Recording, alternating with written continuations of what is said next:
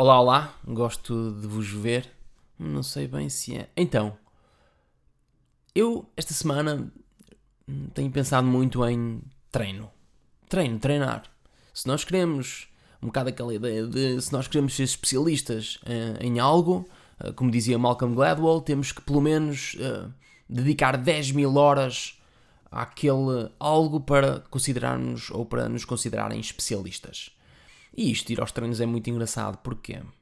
Porque nós vamos aos treinos todos os dias para diversas coisas. Diversas coisas. Nós todos os dias comemos, mastigamos e então eventualmente estamos a treinar uh, a forma ou a ação do mastigar. Portanto, estamos a ir aos treinos da mastigação, digamos assim. Não sei se existe isto.